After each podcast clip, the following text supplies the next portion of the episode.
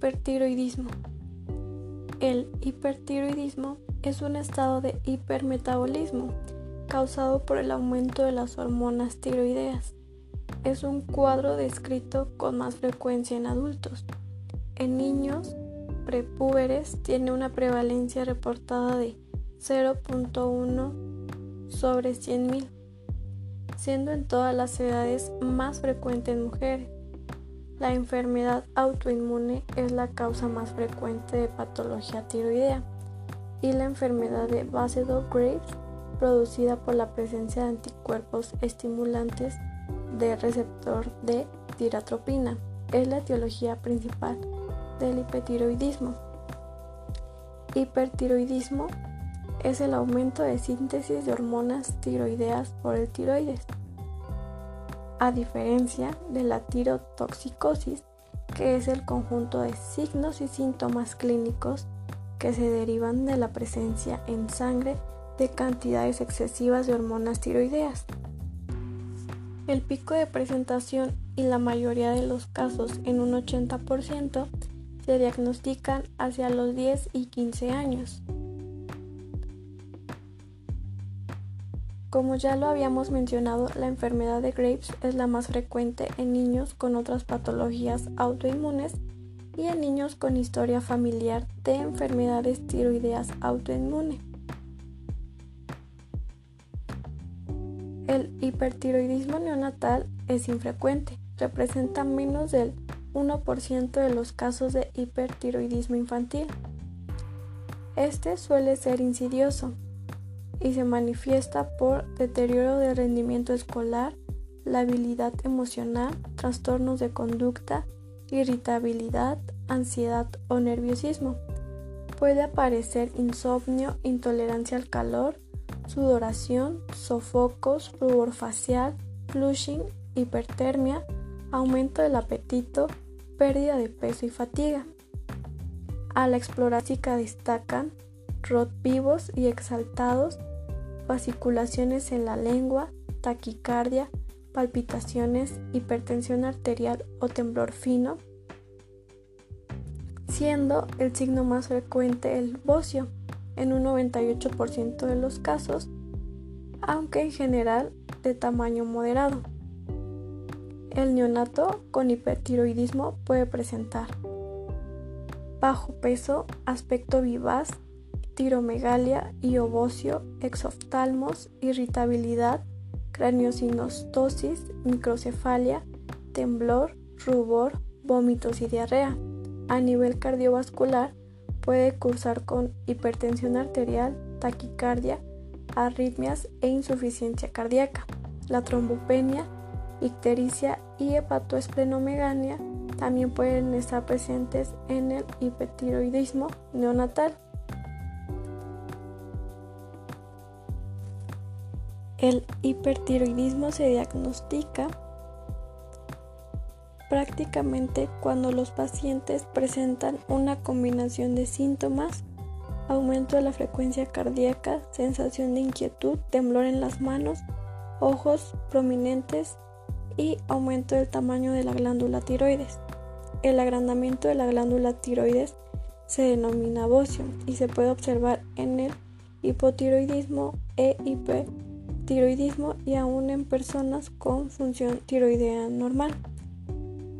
Los análisis de sangre van a mostrar una disminución de la tirotropina con niveles elevados de la T3 y T4.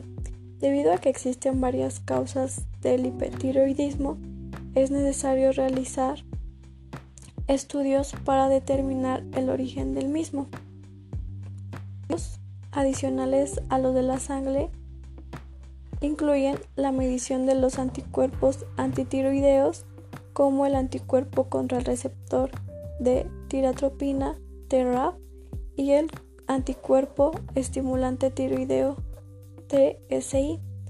Los estudios de imágenes tiroideas incluyen la ecografía, ultrasonido y un estudio de medicina nuclear llamado gramografía, que nos permitirá ver el funcionamiento de la glándula a través de la captación de yodo y el centellograma que nos permite ver que parte de la glándula está funcionando en exceso.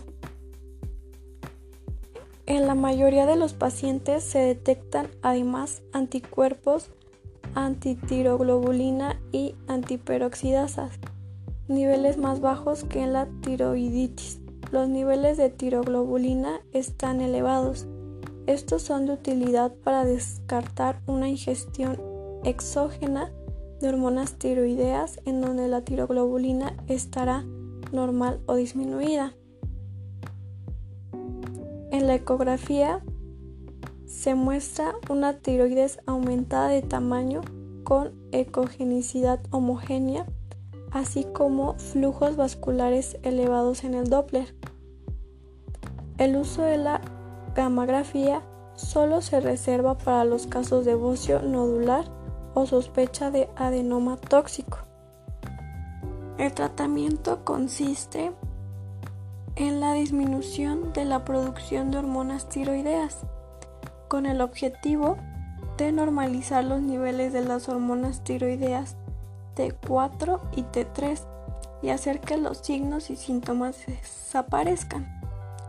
Dentro de las opciones de los tratamientos incluyen medicación antitiroidea, ablación con yodo radioactivo, o bien cirugía. A medida que pasa el tiempo, se puede cambiar el tratamiento, ya sea porque la opción terapéutica no alcanzó el objetivo o porque ha producido algún efecto adverso. Es importante conocer que los pacientes ganan peso al controlar la función tiroidea y es un síntoma o signo de la recuperación del peso corporal que se había perdido con el hipertiroidismo. Las drogas antitiroideas bloquean la habilidad de la glándula de producir hormonas tiroideas.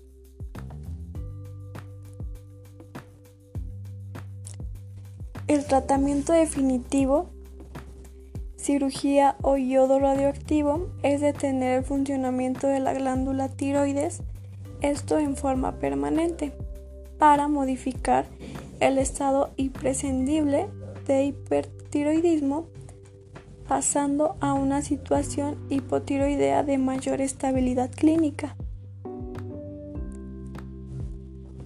La mayoría de los niños solo necesitan una pastilla diaria y análisis de sangre tres o cuatro veces al año para asegurar que los niveles de hormonas son los adecuados. El yodo radioactivo, debido a que las células tiroideas pueden captar el yodo, puede tratarse dándole una pequeña cantidad de yodo para destruir de manera permanente las células tiroideas. La cirugía consiste en remover la glándula tiroides y esta cirugía es llamada tiroidectomía. Se recomienda la cirugía en vez de la dosis de yodo radioactivo en los niños hasta los 5 a 10 años de edad y en pacientes que no llevan un buen control del hipertiroidismo o en aquellos que requieran de una cirugía urgente.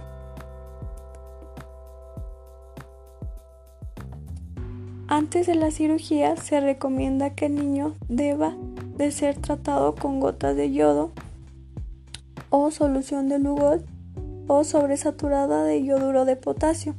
Esto para normalizar los niveles de las hormonas tiroideas y contribuir a la disminución de la circulación sanguínea de la glándula tiroides, así como de la administración de vitamina T para disminuir la probabilidad de hipocalcemia postquirúrgica.